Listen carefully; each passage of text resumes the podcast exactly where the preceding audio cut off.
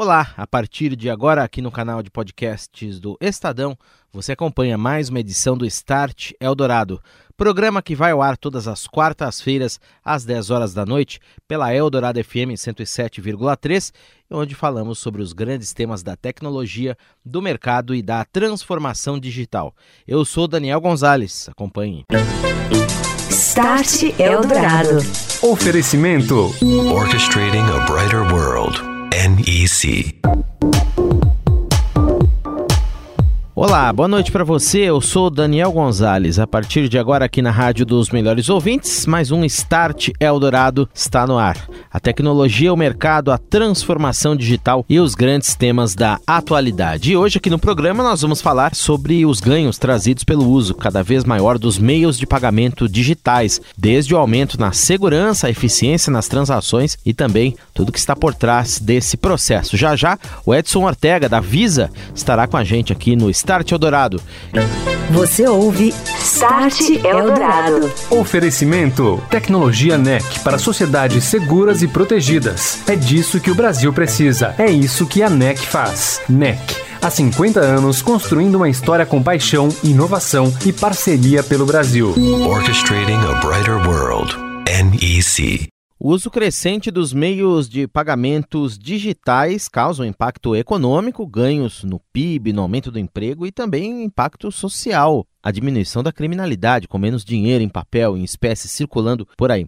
Nós vamos falar sobre isso hoje aqui no Start Eldorado, noite em que eu recebo Edson Ortega, ele que é diretor de risco da Visa do Brasil. Boa noite, Edson. Boa noite, Daniel. Muito obrigado pelo convite. A, a Visa agradece aí a participação no programa de vocês. Também com a gente nesta noite o Wagner Coped, ele que é diretor de tecnologia e soluções da NEC. Tudo bem, Wagner? Boa noite, bem-vindo. Olá, Daniel. Boa noite. Muito grato pelo convite. E aqui com a gente, Renato Cruz, comentarista do Start Eldorado. Tudo bem, Renato? Boa noite. Boa noite, Daniel. Boa noite, Edson. Boa noite, Wagner. Boa noite, ouvintes. Edson, a Visa recentemente divulgou um estudo que foi encomendado pela empresa Robini Thought Lab, que quantifica os benefícios pelo uso cada vez maior dos pagamentos eletrônicos em várias cidades brasileiras, inclusive, e também pelo mundo. Enumera para a gente quais são esses principais benefícios no âmbito da transformação digital, quais os ganhos para a sociedade. Claro, bom. Uh, o programa Cashless City, né, na, na, tradução aí do, do inglês Cidades sem o dinheiro, o papel, né, o papel moeda, é, é uma iniciativa que a Visa é, fez uh, de forma global. Então ela traz alguma experimentação em outros países, é, a exemplo da Índia, etc., aonde através de um procedimento, né, um, um, processo em conjunto com os parceiros de negócio.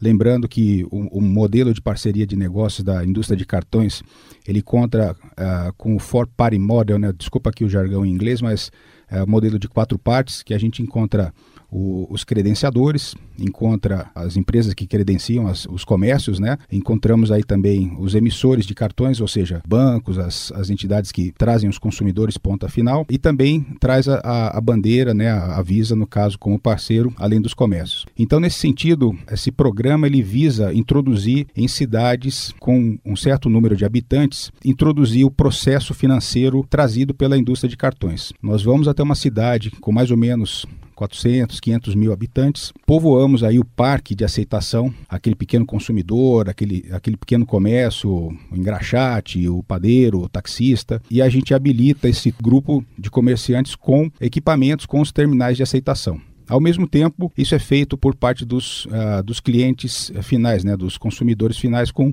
os seus cartões de aceitação, podendo ser um cartão de crédito, de débito ou um pré-pago. E nesse sentido, a partir desse momento, você observa que a economia daquela região ela acaba sendo fluida e muito mais avançada no sentido de poder trafegar e fluir o dinheiro uh, que antes era só no papel e agora passa a ser eletrônico. E aí você tem duas questões de segurança. Você tem menos dinheiro em papel circulando, portanto, menos assaltos, menos roubos, possibilidade de fraudes e coisas desse tipo.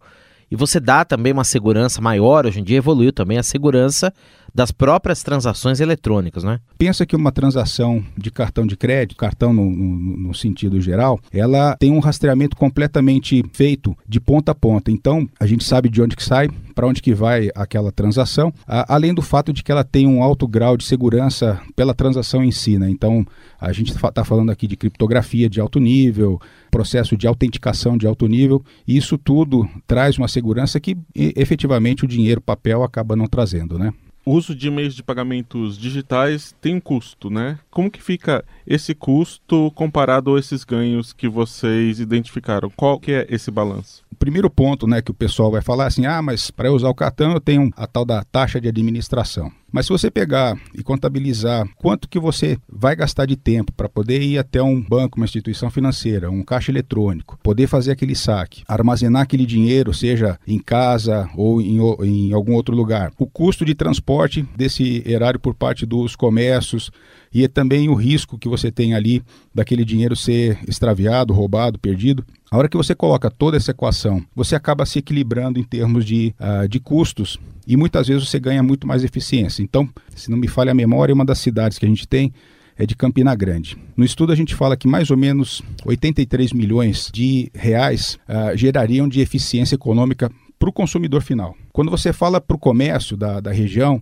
a gente está falando de uma eficiência de 200, 250 milhões de, de reais naquele período que a gente avaliou, vamos imaginar um período de um ano. E também para os reguladores ali, para os governos ou para as uh, prefeituras daquela região, você tem uma economia de em torno de 250 milhões em eficiência de tributação, etc. Todo esse benefício que o, o dinheiro eletrônico traz, isso é o que faz essa, esse programa ser tão eficiente. Né? E Wagner, a NEC é uma das líderes mundiais na tecnologia para prover a segurança de todas essas transações, tecnologias que inclusive já estão em funcionamento em vários lugares do mundo. Conta aqui para o ouvinte do Start Eldorado quais são as principais iniciativas e tecnologias nesta área. O, o primeiro case que nós implantamos foi no, foi no Japão, nós fizemos a introdução do meio de pagamento que seria o cartão sem contato. E ele começou dentro das estações de trem e de metrô, para facilitar a compra e o acesso no horário de pico, né? Então esse cartão ele foi introduzido primeiro para suprir essa demanda, né, que é velocidade e não criar aquela fila na, na entrada. O que aconteceu foi que teve uma expansão exponencial que não estava nem planejada. Então primeiro as lojas que estavam dentro dessas instalações, elas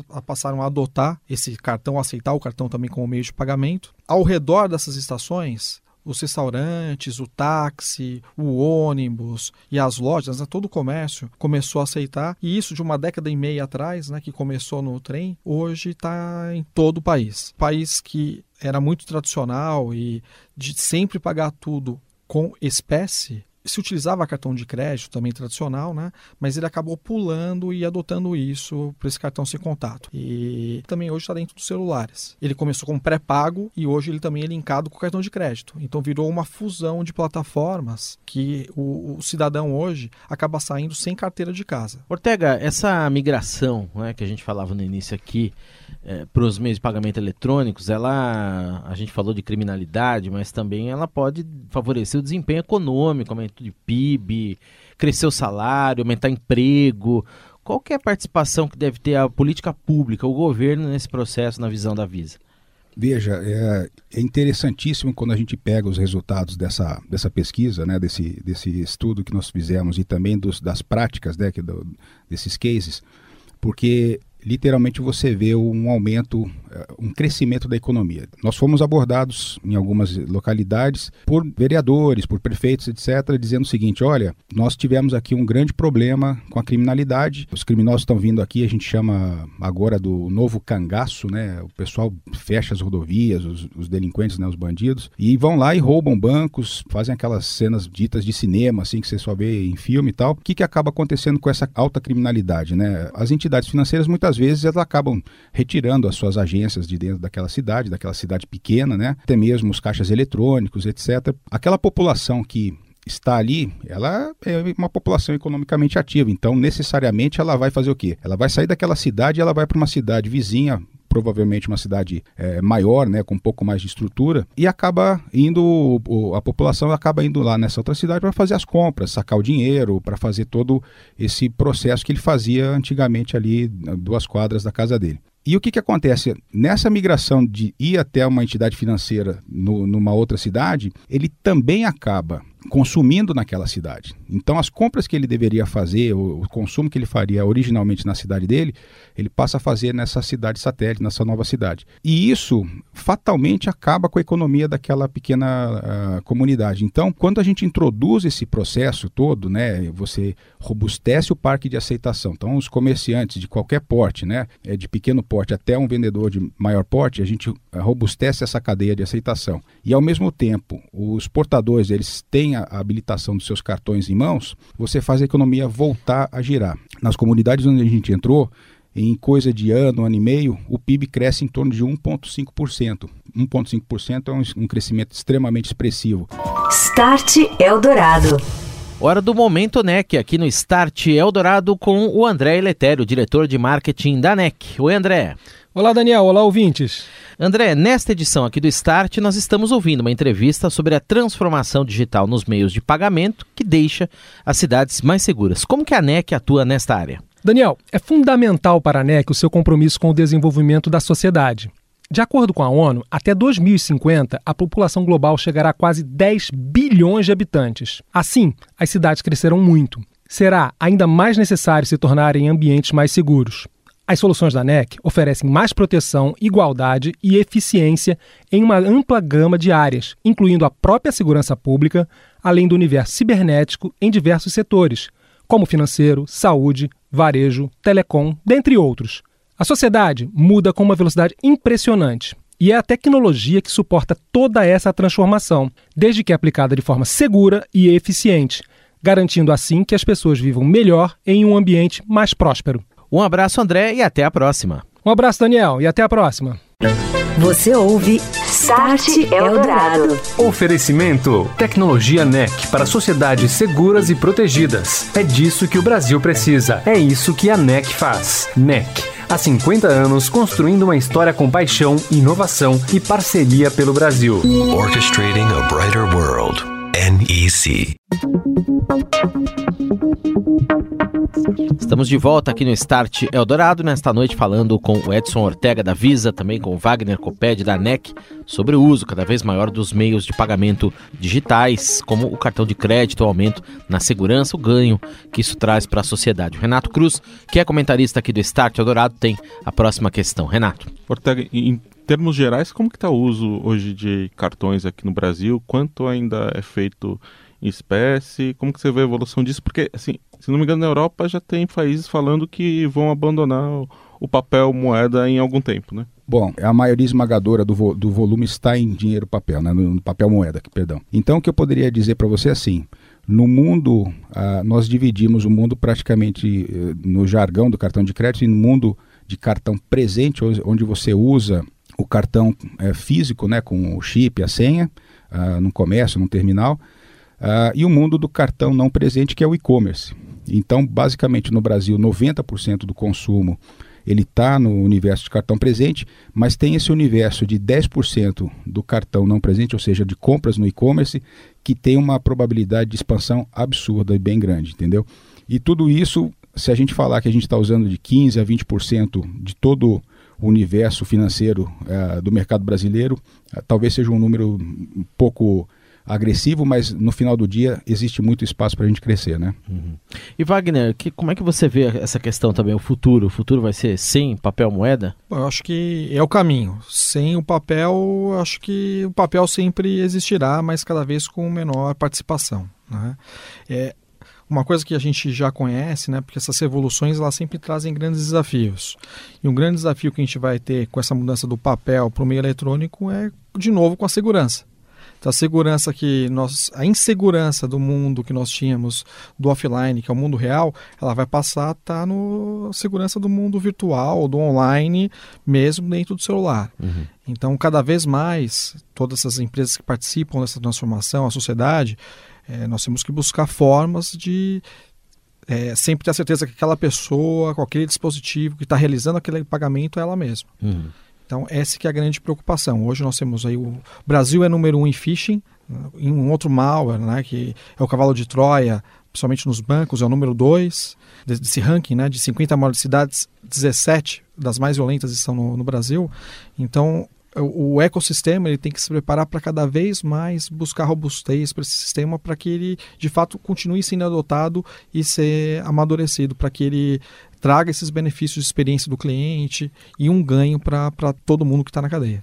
Wagner, só para explicar assim, phishing é quando você recebe uma mensagem, né, que tentando te enganar para te fazer clicar num link ou abrir um arquivo que é para contaminar seu computador, seu celular ou roubar seus dados, né? É. O phishing é aquelas mensagens tentadoras. Né? Você ganhou, você né, ganhou na loteria, você ganhou um presente, clique nesse link para preencher seus dados. Com esses dados, os fraudadores eles vão ou emitir um cartão no seu nome, abrir uma conta no seu nome, para cometer esses delitos no mundo online.